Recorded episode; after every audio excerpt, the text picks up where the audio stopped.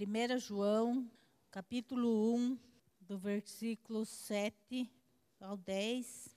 Depois nós vamos ler mais alguns textos, mas todos em 1 João.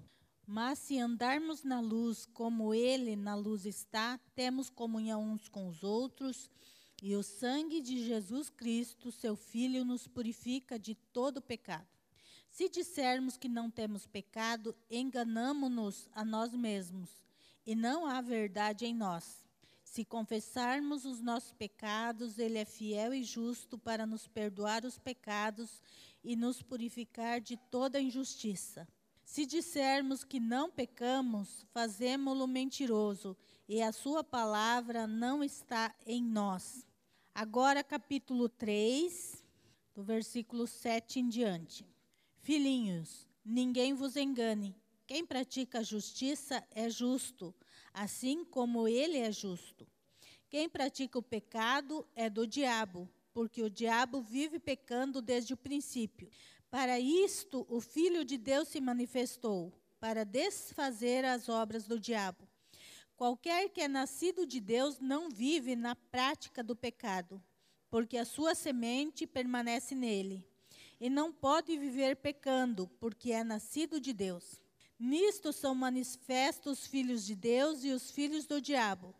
Qualquer que não pratica justiça e não ama seu irmão, não é de Deus. Agora nós vamos para o capítulo 2, versículo 6. Aquele que diz que está nele também deve andar como ele andou. E por último, capítulo 5, versículo 18. Sabemos que todo aquele que é nascido de Deus não vive pecando, mas o que de Deus é gerado conserva a si mesmo e o maligno não lhe toca. Irmãos, aqui na carta de 1 João está falando muito, né, sobre o pecado, sobre a diferença entre os que são filhos de Deus e os que não são, né? E está falando muito do que Jesus fez, né? Do resgate que Jesus fez por nós, né? Então, Jesus é a nossa propiciação. O que, que é propiciação? Jesus é a propiciação dos nossos pecados, isto é, o próprio meio, o sacrifício de expiação, o sacrifício que traz o perdão do pecado ser possível. Expiação. Expiar significa unir ou reconciliar através de um sacrifício que elimina a culpa ou a dívida. Então, no Antigo Testamento se fazia sacrifício, né? Lembra que tinha a mesa, né? O altar da, da expiação. Então, era oferecido ali um animal para cobrir os pecados. Mas aqui João está falando que Jesus, né? Ele se fez o meio para que um pecado nosso não fosse então mais só coberto, mas fosse tirado. Jesus ele não não encobriu o nosso pecado, ele tirou o nosso pecado. Jesus também é reconciliação, né? Reconciliação significa restituição da paz ou das relações perdidas. O sacrifício de Cristo eliminou a causa da separação entre Deus e os homens.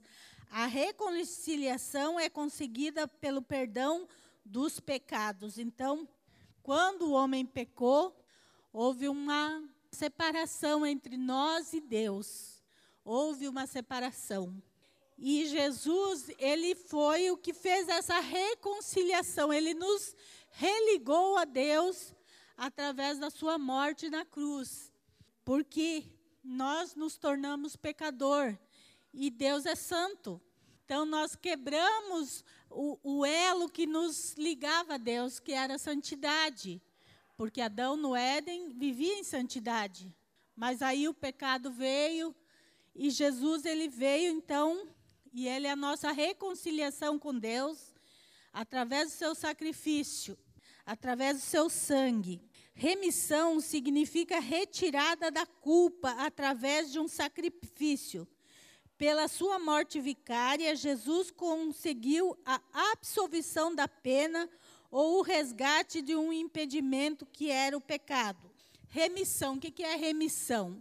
É o resgate da pena. E Jesus pagou esse resgate por nós ali na cruz. O sangue de Jesus que pagou esse resgate, né? Essa dívida, digamos assim, que o homem tinha com o pecado. Jesus ele nos deu a remissão, ele nos deu a redenção. Redenção é o ato ou efeito de remir, resgatar ou libertar de alguma coisa. O sacrifício de Cristo, seu sangue, é o meio da nossa redenção. Ele é o redentor que conseguiu libertação do pecado, dando a sua própria vida. Aqui, né, nos textos que a gente leu, nós estamos é, vendo que Jesus, né, no versículo 7 do capítulo 1, diz: Mas se andarmos na luz como Ele na luz está, temos comunhão uns com os outros, e o sangue de Jesus Cristo, seu Filho, nos purifica de todo pecado. Irmãos, o sangue de Jesus nos purifica de todo pecado. Ele nos deixa limpo. Aqui, quando tá falando, não está falando todos os pecados, está falando todo. Então, não é claro que Jesus perdoa todos os nossos pecados, mas aqui está falando da totalidade. Quando Jesus nos limpa, ele nos limpa mesmo. Ele não deixa nenhum pontinho de sujeirinha lá. Às vezes a gente vai limpar alguma coisa e em algum cantinho assim que é meio difícil a gente não consegue limpar, né? Às vezes é difícil limpar tudo, os cantinhos bonitinho. É isso que está falando esse versículo de todo pecado é que Jesus nos limpa totalmente do pecado. Não fica resquício do pecado em nós. Não fica um restinho de pecado em nós. Não.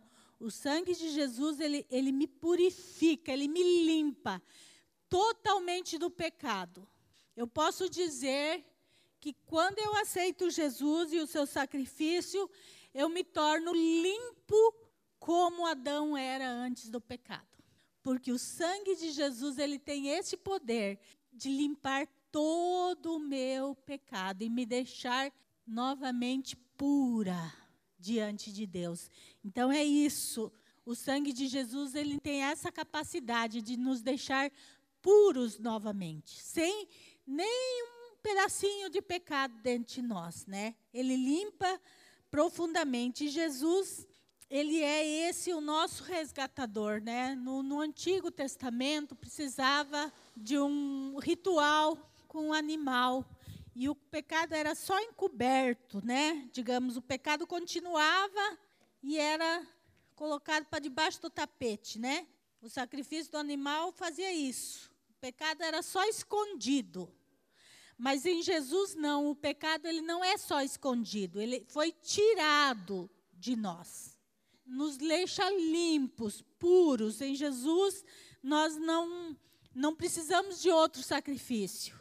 O animal era por aquele pecado. Se a pessoa pecava novamente, ela tinha que sacrificar outro animal, né? Jesus não. O sacrifício dele é uma vez por todas. Nós recebemos e ele nos purifica e estamos purificados. Não precisamos, né, de mais um sacrifício. Então Jesus, ele é o nosso a nossa expiação pelo pecado. Ele veio, ele morreu na cruz para que nós pudéssemos ser libertos do pecado. Qual é a origem do pecado? Onde surgiu o pecado? O pecado ele surgiu no coração de Lúcifer, quando ele ainda era um anjo no céu. É, existe uma frase na internet que que Lúcifer, o Satanás, ele tinha o melhor pastor, que era Deus, né? Congregava na melhor igreja, que era o céu, mas mesmo assim não serviu para ele. Então, se o nosso coração não está voltado para as coisas de Deus, nada vai nos preencher. Então, o pecado, a origem do pecado, ela está lá no, em Lúcifer, né? No, no capítulo 3, versículo 8, diz: Quem pratica o pecado é do diabo, porque o diabo vive pecando desde o princípio. Então, desde o começo, ele pecou. Ele pecou contra Deus, ele, ele quis se tornar como Deus. Então nós vemos que existiu livre-arbítrio, né? No céu, porque foi uma decisão de Satanás, e junto com ele, muitos anjos também é, se rebelaram contra Deus. O pecado se origina em Satanás, e depois, então, ele passa para o homem o pecado. Então, a origem do pecado, ela, ela está no próprio diabo, começou com ele. Então, irmãos, muitas vezes nós achamos que, ah, mas é só um pecadinho. Ah, mas é tão grave assim pecar? É tão, tão grave assim pecar? Eu acho que esse versículo aqui de, de João é tão claro, mas é tão claro que não, não precisa, né? A gente pensar tanto, porque ele diz: olha, quem pratica o pecado é do diabo. Simples, claro, né? Qualquer um entende. Então nós vemos, e olha, gente, João, ele é conhecido como o discípulo do amor. João é, é o discípulo do amor. Mas a palavra dele é dura. É dura. Olha, quem pratica o pecado é do diabo. O pecado se originou no coração do diabo. Então, quando nós pecamos, nós estamos é, é, fazendo o que o diabo fez. Nós estamos seguindo aquilo que o diabo é, ensinou a fazer. Então, irmãos, é muito, muito importante a gente saber disso. Aqui também o texto diz e, e fala né, no versículo 9 do capítulo 3: qualquer que é nascido de Deus não vive na prática do pecado. Que é o que eu falo sempre, o que, que leva para o inferno? É aquele pecado que é uma prática, que é natural, que a gente não abandona. A gente sabe que está errado, mas a gente continua praticando. O pecado na nossa vida, porque nós, até a vinda do Senhor aqui, nós vamos pecar. Né? A gente não quer, mas a, a gente peca, né? A gente às vezes se ira, e na hora da ira a gente peca, mas o que, que acontece com um cristão? O cristão, ele peca acidentalmente. Ele não planeja o pecado. Acontece que você se descuidou e você pecou. O que, que acontece conosco quando a gente peca? A gente já acende uma luzinha vermelha, perigo, perigo, perigo, e a gente, opa, eu, eu fiz algo que não agradou a Deus, eu preciso me consertar, preciso pedir perdão, porque eu pequei e nós já vamos, nos arrependemos, pedimos perdão, porque a gente não consegue conviver com o pecado mais. Então, isso eu costumo falar que é o pecado acidental. Que esse é o pecado que nós, cristãos, estamos sujeitos. O pecado acidental. A gente não planeja ele. Mas às vezes, né, num descuido, como eu falei, um momento de ira, a gente não deixa a ira passar, a gente toma as dores. Ou num descuido a gente fala uma coisa que não é verdade. Às vezes a gente. Mas é um acidente. O, o pecado que, que está falando, que nos que é rebelião contra Deus e que, que nos leva a sermos filhos do diabo, é aquele pecado que é uma prática. Eu faço ele naturalmente, todo dia. Eu não abandono ele. Eu sei que é errado, mas eu continuo a praticar. Eu sei que não devo fazer, mas eu continuo fazendo. Então, este pecado que vira uma prática na nossa vida, é esse pecado que é perigoso, que nos leva para o inferno. Por quê, irmãos? Porque não há arrependimento. E, e aqui no, no texto que a gente leu, né, no capítulo 1, ele diz assim, ó, versículo 8: Se dissermos que não temos pecado, enganamos a nós mesmos, e não há verdade em nós. Se confessarmos os nossos pecados, Ele é fiel e justo para nos perdoar e nos purificar. Então, o pecado ele precisa ser confessado. Confessado e deixado, lógico. Ninguém confessa algo que não fez, não é verdade? Ou digamos assim, o pior problema é quando a gente não quer confessar o pecado. Vocês todos já, já conhecem, né? Quando uma pessoa é levada em julgamento, né? O juiz sempre pergunta como que essa pessoa se declara, culpado ou inocente. Então, com a boca dela, ela precisa fazer uma declaração do que se ela assume os seus atos ou se ela acha que é inocente. Nós, quando conhecemos o Evangelho e somos filhos de Deus, quando nós percebemos um pecado na nossa vida, nós automaticamente dizemos: Não, eu sou culpado. Eu reconheço o meu pecado, sou culpado e preciso de perdão por esse pecado. Agora, quando eu não quero abandonar o pecado, eu costumo então esconder o pecado e dizer: não, eu sou inocente. Não, esse pecado não é tão grave assim. Ah, isso não tem tanto problema. Ah, não faz mal. E nós vamos tentando achar alternativas, né, para esconder o nosso pecado. E é esse o problema. Esse pecado que a gente tem consciência e a gente confessa, Deus nos perdoa, e a Bíblia diz que Ele perdoa e esquece. Deus perdoou, nos, nós confessamos, nós deixamos o pecado, Deus nos perdoou, acabou. Mas esse pecado que a gente não abandona e a gente quer continuar meio que escondendo ele, é este pecado que nos torna, como diz o texto, filhos do diabo. E é este pecado que nos leva ao inferno, irmãos. É este pecado que nos leva ao inferno, que nos leva à separação com Deus. Então nós precisamos ter cuidado com relação exatamente ao pecado, porque todo pecado nada mais é que uma rebeldia às ordens de Deus. Uma rebeldia àquilo que Deus propôs, uma rebeldia àquilo que, que está determinado. Quando você passa num sinal vermelho, você está infringindo uma regra de trânsito, você está infringindo. Existe uma lei que diz que aquilo não pode ser feito. E você, então, se rebela contra e faz.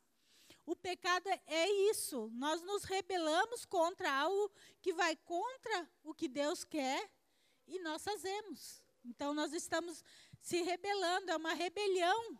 E foi isso que Lúcifer fez com Deus, né, no céu. Ele se rebelou contra Deus e, e, e levou anjos a se rebelar. Irmãos, geralmente a pessoa que não quer abandonar o pecado, ela acaba levando outras pessoas junto para o buraco. Pode notar.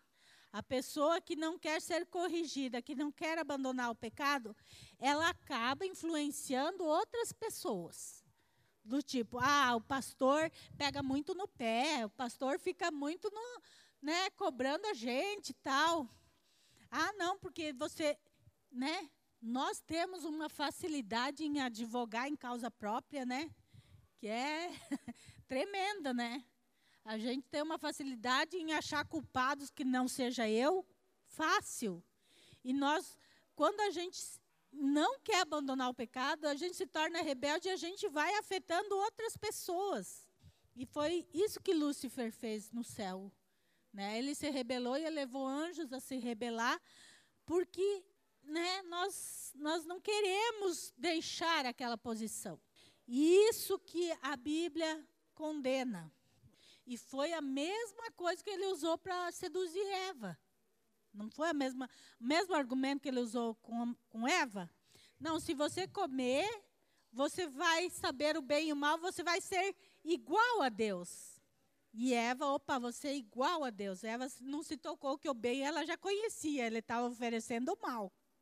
Conhecedora do bem e do mal. Bom, o bem ela conhecia, ela morava no paraíso. Né? Ela ia conhecer o quê? O mal, mas, né? Ser semelhante a Deus, né?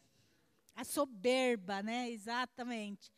Na tentação de Jesus, o que, que o diabo oferece para Jesus? Mostra todos os reinos da terra e ele fala: Tudo isso te darei, tudo é seu, se você me adorar. soberba de novo, porque o coração do homem ele ele acabou adquirindo o pecado e nós somos soberbos. O homem gosta de poder. O homem gosta de poder. O homem gosta de estar em evidência.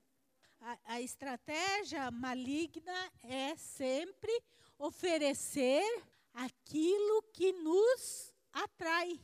Tem coisas que atraem mais a um, por exemplo. Tem gente que gosta de estar em evidência. Tem gente que já não gosta de estar em evidência.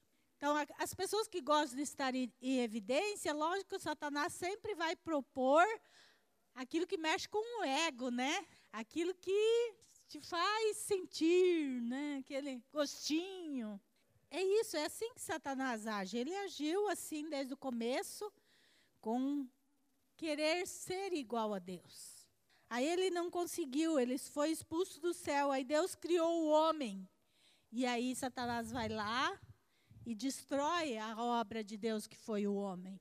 E, de, e Satanás continua nessa guerra de destruir aquilo que fez com que Deus deixasse o céu, se tornasse humano, morresse numa cruz, derramasse seu sangue, para trazer de volta para si. Então, o amor de Deus por nós é, é, é, esse que Deus amou o mundo de tal maneira, porque incrível um amor assim. Um amor que ele podia nos destruir, mas ele decidiu nos resgatar. Ele tem poder para nos destruir, mas ele resolveu nos amar. É esse amor de tal maneira que a gente não entende, porque a Bíblia diz que ele nos amou quando nós éramos ainda inimigos dele. E essa é a grande realidade. O homem, ele, ele só se aproxima de Deus quando ele não aguenta mais o, o fardo do pecado. Quando a gente não aguenta mais o peso do pecado, aí a gente quer um alívio e a gente vai até Deus. Mas se não, né? E Deus é tão misericordioso e tão amor, que mesmo ele fazendo tudo isso, irmãos, deixou a glória, nasceu como homem, né? O Criador se tornou criatura, morreu na cruz, derramou seu sangue ali para expiação do meu pecado, é para resgate meu. E aí ele nos diz: olha, agora você escolhe. Ele fez tudo isso para nos dar uma escolha. Você quer passar a eternidade comigo ou você não quer? Nem assim Deus nos, nos toma força ou nos faz é, a força, você é obrigado a me seguir.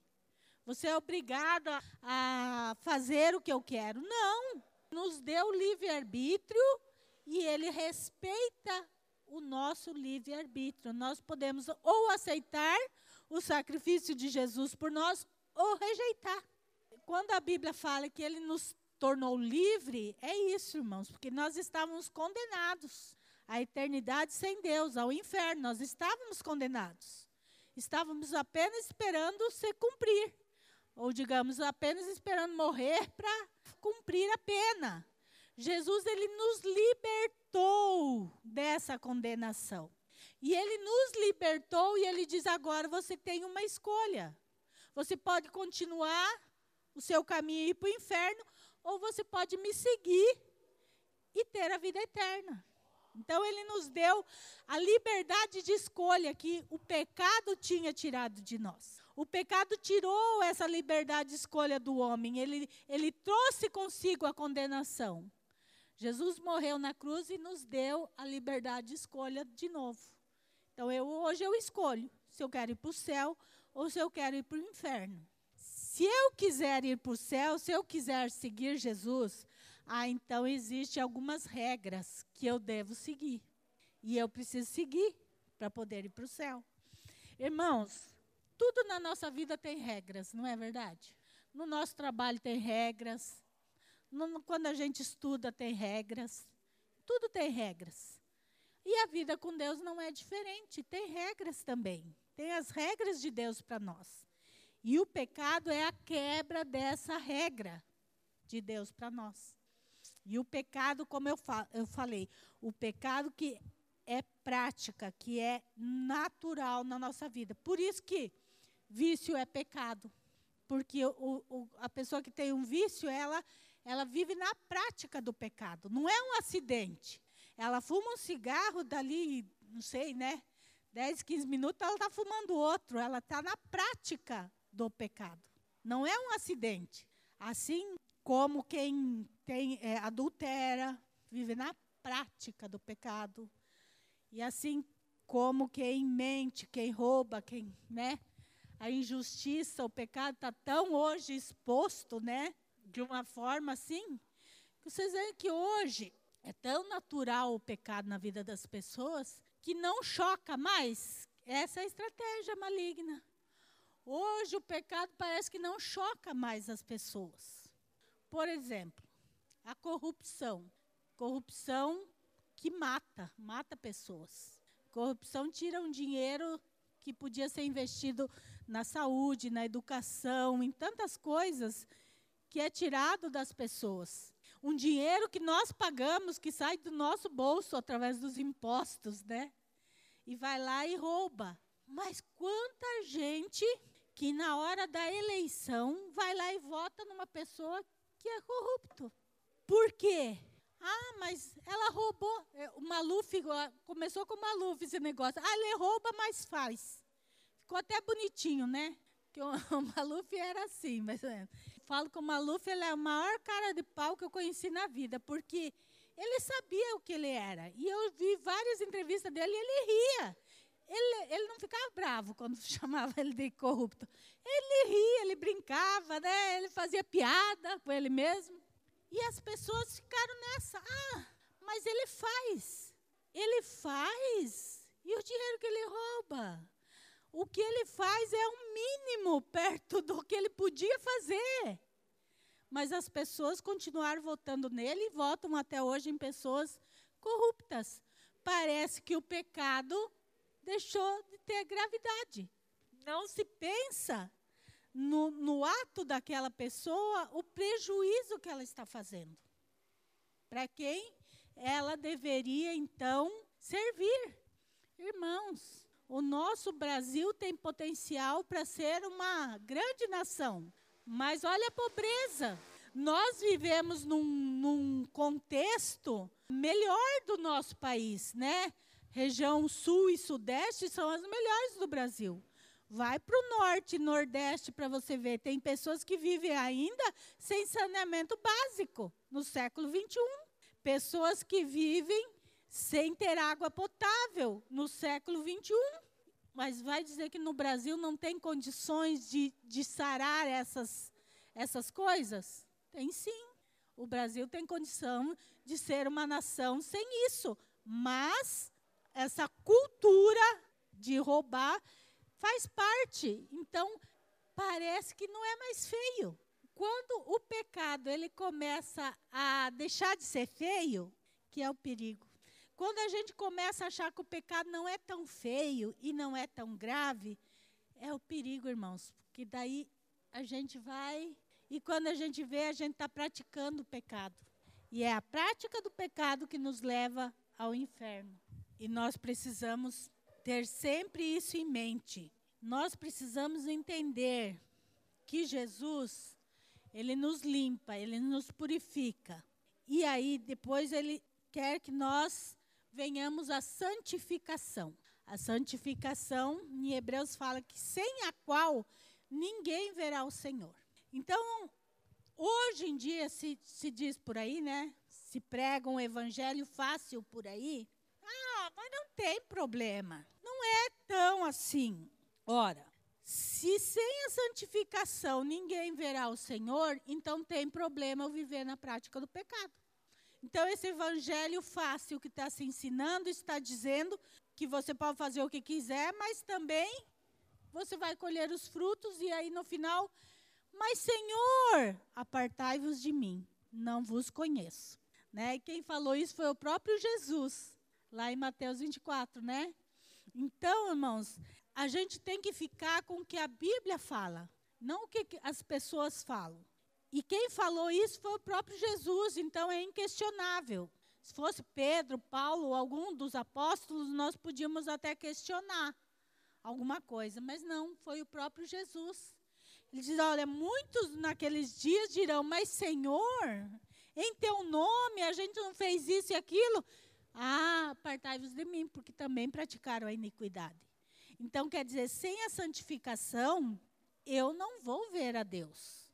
Então, esse evangelho de que uma vez salvo, sempre salvo, é contrário ao que o próprio Jesus diz. Em todo o Novo Testamento, quando a gente vê de salvação, é, é, está falando assim, para nós nos purificar, para nós estar limpo e sempre no futuro. Para nós alcançar, nós precisamos é, dessas coisas. E a santificação, o que, que é? é? irmãos, é eliminando a, as coisas que não procedem de Deus na nossa vida. Então, eu, eu sempre costumo dar esse exemplo. A santificação é assim. Quando você chega para Jesus, sua vida está toda bagunçada. Então, tem coisas que a gente percebe na hora que está errado com a gente. São as coisas grandes, aparentes, né? Que a gente tira da nossa vida porque elas são muito aparentes. Então, vai tirando. E daí, a gente vai limpando a nossa vida, vai limpando. E aí, de repente, né? A gente começa a ver, quando está tudo preto, difícil ver uma manchinha. Mas quando está branco, qualquer manchinha, qualquer manchinha num tecido branco a gente nota, né? Agora, num tecido preto é difícil. Mas num tecido branco é assim. E essa é a santificação. No começo, nós temos muita coisa para limpar. Mas, de repente, nós já estamos bem limpinhos. Então, ah, mas tem uma manchinha aqui. Ah, tem uma coisinha ainda que eu preciso tirar da minha vida. Isso é santificação. Eu vou me limpando, eu vou tirando aquilo que não vem de Deus na minha vida, eu vou limpando. Eu costumo falar que quando a gente vai fazer a faxina da casa, né? Nós mulheres sabemos bem, mas tem muitos homens aqui que ajudam na faxina. Quando a gente começa a fazer a faxina, ninguém vai pegar um paninho e vai tirar o pó, né? No começo da faxina. Não dá, né, irmãos? Nós temos que limpar o mais grosso primeiro. Tirar o pó é a última coisa que a gente faz na faxina, né? Primeiro a gente vai limpando o grosso e depois a gente vai para os detalhes. É isso a santificação. Primeiro a gente tira aquelas coisas grossas da nossa vida e depois a gente vai tirando então os detalhes que aí vão vindo, que a gente vai notando na nossa vida com Deus que precisam ser deixados. Isso é se santificar. Então não tem como dizer que a pessoa aceita Jesus e ela pode continuar pecando e vai para o céu. Que é esse evangelho que se prega, né? De uma vez salvo, sempre salvo. Que não é o que Jesus nos diz. Versículo 6, capítulo 2, 6 diz: Aquele que diz que está nele também deve andar como ele andou. Jesus, ele vivia na prática do pecado? Não, ele nem pecou, né? Nós devemos andar como ele andou, sem pecado. O andar como Jesus andou inclui todos os atos de Jesus, inclusive não pecar. Não é só, é, só, ah, eu preciso é, anunciar o evangelho como Jesus anunciou, eu preciso orar pelos enfermos como Jesus fez. Eu, sim, eu preciso tudo isso como ele andou. Mas ele também andou sem pecado, e eu então preciso andar sem pecado também como ele andou. É aquele que diz estar nele. Então, se eu digo que eu estou em Jesus, eu preciso andar como ele andou. Ele não pecou, ele não vivia na prática do pecado. O pecado, ele, ele nos separa de Deus, irmãos. Ele, nos, ele, ele impede, lá em Isaías fala isso, que ele impede que as nossas orações sejam ouvidas por Deus. Então, olha como o pecado é, é para Deus é terrível, porque impede que as nossas orações sejam ouvidas por Deus. Como que eu vou querer que Deus me responda algo se Ele nem ouviu minha oração? E por que, que Ele não ouviu? Porque eu estou em pecado. Que o pecado faz separação entre nós e Deus. Ele nos separa de Deus. Jesus veio para desfazer as obras do diabo, que é o que diz no capítulo é, 8, né? É, no capítulo 1, versículo 7. Ele veio para nos purificar do, de todo pecado. Agora, se dissermos que não pecamos, fazemos mentiroso e a sua palavra não está em nós. Então, irmãos, é, o homem, ele é pecador, todos nós pecamos, nós já nascemos com a semente do pecado em nós. Jesus nos purifica quando nós aceitamos Jesus, Jesus nos limpa, nos purifica de todo o pecado, mas nós é, temos que sempre ter em mente a nossa condição de pecador. Então, o pecado eu preciso vigiar para que ele não seja uma rotina na minha vida. Quando a gente se conforma com o pecado, irmãos, nós corremos um risco grande de não alcançar aquilo que a gente está querendo, que é a eternidade com Deus. A nossa vida aqui é muito passageira, ela é muito breve. Eu estava essa semana morreu um pastor da nossa convenção, acho que o pastor mais velho da nossa convenção, pastor Pedro Mendes. Ele morreu com 100 anos. Ele completou 100 anos esses dias e essa semana ele faleceu. 100 anos, ele viveu muito, né? Poucas pessoas conseguem chegar aos 100 anos hoje. Mas eu estava pensando, o que é 100 anos perto de uma eternidade? O que é 100 anos para nós? Nossa, 100 anos, né? Mas que é 100 anos perto de uma eternidade? Ele já começou a eternidade dele. Ele começou a eternidade dele. Cremos que está com o Senhor porque era um homem de Deus. Mas, irmãos, é, a nossa vida é muito frágil para nós descartarmos a salvação. Nós agimos como se fôssemos eternos, mas não somos. E a pandemia, esse vírus nos mostrou é a fragilidade que a nossa vida é. E as pessoas hoje estão tão distantes de Deus e achando que são eternas, né? E que não precisam de Deus e que não precisam abandonar o pecado e estão se esquecendo da fragilidade humana e também que Deus está voltando. Não demora para Deus voltar. A Bíblia diz assim, lá em Mateus: Como foi nos dias de Noé, assim há de ser na vinda do filho do homem. Quando Noé anunciou o dilúvio, ninguém acreditou em Noé. E as pessoas zombavam de Noé e viviam do mesmo jeito. Não houve arrependimento. Tanto que só Noé se salvou. As pessoas continuavam praticando mal, fazendo as coisas, agindo do mesmo jeito e tirando sarro de Noé, porque ele levou mais de 100 anos para construir a arca.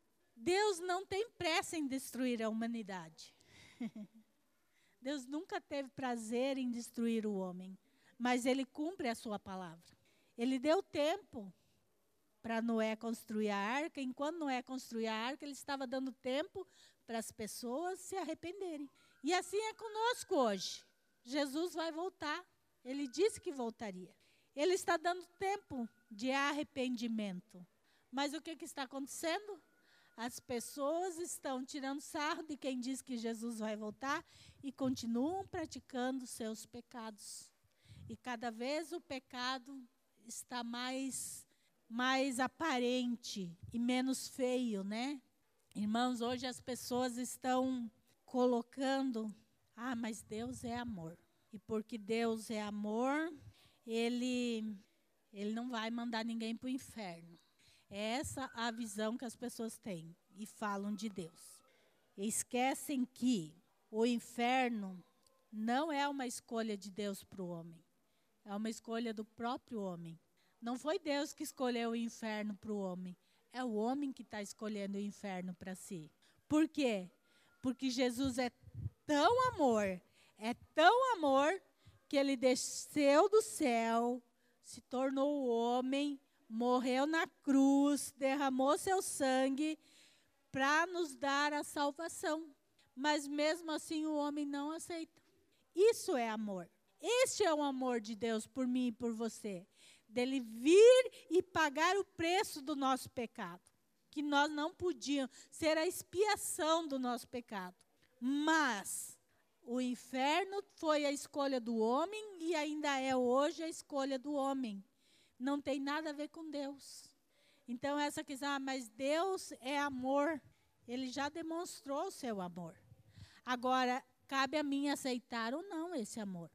Por exemplo, quando estava falando do Mike e a Taimara, eu tenho mais liberdade com eles. Se o Mike quisesse namorar a Taimara e ela não quisesse, o que, que o Mike podia fazer? Porque a relação é feita de duas pessoas. E para dar certo, as duas têm que querer. Não basta uma só. A nossa relação com Deus é assim também. Não basta Deus querer me dar salvação, eu preciso querer ela também. Deus me oferece. Cabe a mim aceitar ou não. Ah, mas quando Deus me oferece, Ele diz: olha, é assim, assim e assim. Quando o Mike foi namorar com a Taimara, eu posso falar porque eu conheço. Irmãos, a Taimara começou a ir na igreja, era uma pivetinha, era uma menininha. A Vitória, a irmã dela que veio aqui na igreja, eu acho que a Vitória tinha uns três aninhos, né, Taimara? Ela vinha no meu colo, era um toquinho. Esse dia ela me pediu um colar que, ela, que eu tinha. Cadê o seu colar que eu ficava brincando com ele? Ela ficava mesmo o culto inteiro brincando com ele. Quando o Mike começou a namorar a Taimara, a Taimara impôs algumas regras para o Mike. Não é verdade, Mike? Olha, eu sou cristã. Se você quiser namorar comigo, você tem que ir na igreja e tal. Agora, dependia do Mike, né? Aceitar ou não. Se ele realmente estava afim da Taimara e queria ela, ele tinha que aceitar as regras. Senão, nada feito. Irmãos, a nossa relação com Deus é assim também. Deus, ah, você quer ter um relacionamento comigo? Joia, eu quero ter um relacionamento com você. As regras são essas. Aceitar ou não é, é eu que decido, é minha decisão. Como a gente fala, assim, Deus não pega nós a força e nos obriga a nada. Quem pega a força e, e obriga é Satanás. E essa é a diferença entre Deus e o diabo. Deus nos dá a opção de escolha. Satanás, ele, ele nos faz de escravos, né? Ele não pede licença e ele vai destruindo a nossa vida. Deus não. Deus diz: Eis que estou à porta e bato. Se você abrir a porta, né? Eu vou entrar na sua casa, eu vou estar na sua casa, eu vou fazer parte da sua vida.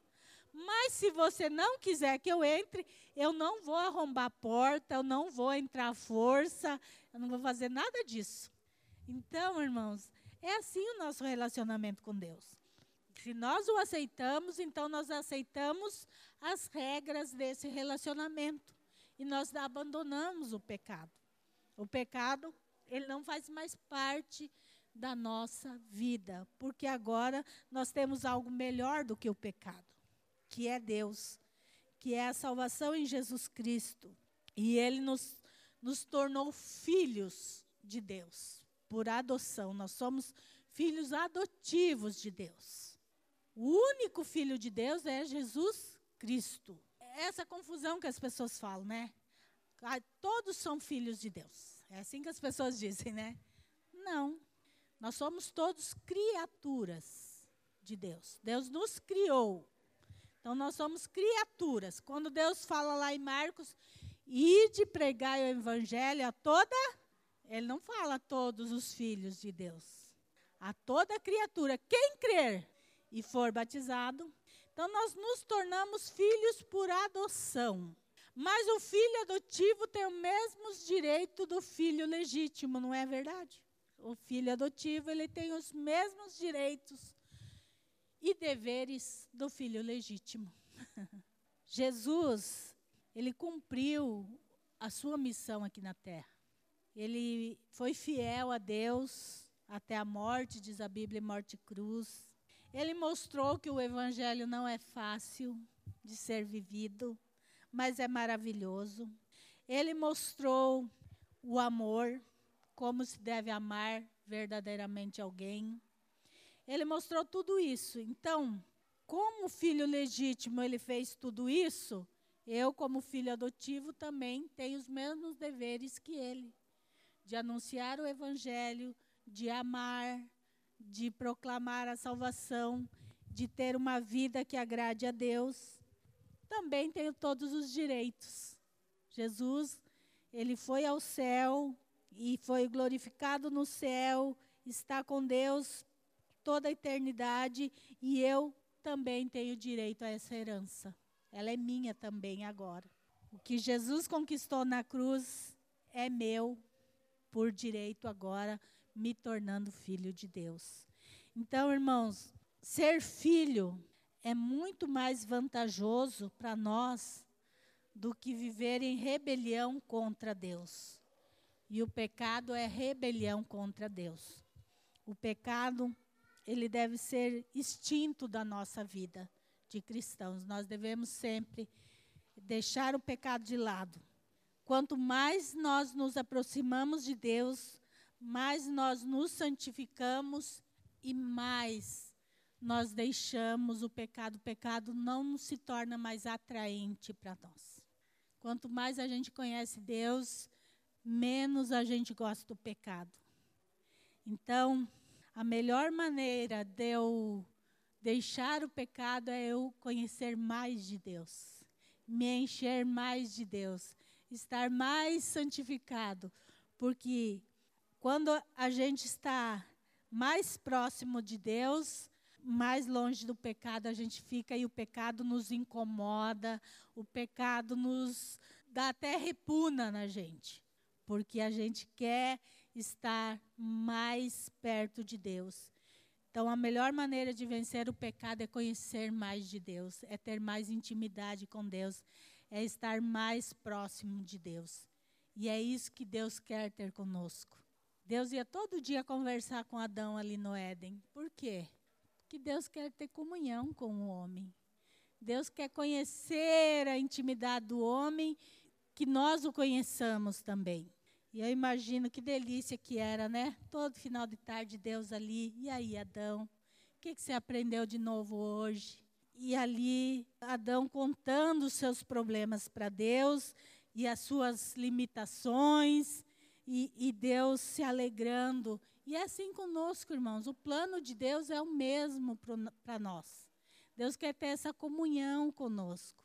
Claro que hoje nós não podemos ver Deus face a face mas nós podemos sentir, nós podemos estar em comunhão com Ele quando nós estamos em oração, quando nós estamos vivendo uma vida de santificação. Deus está conosco.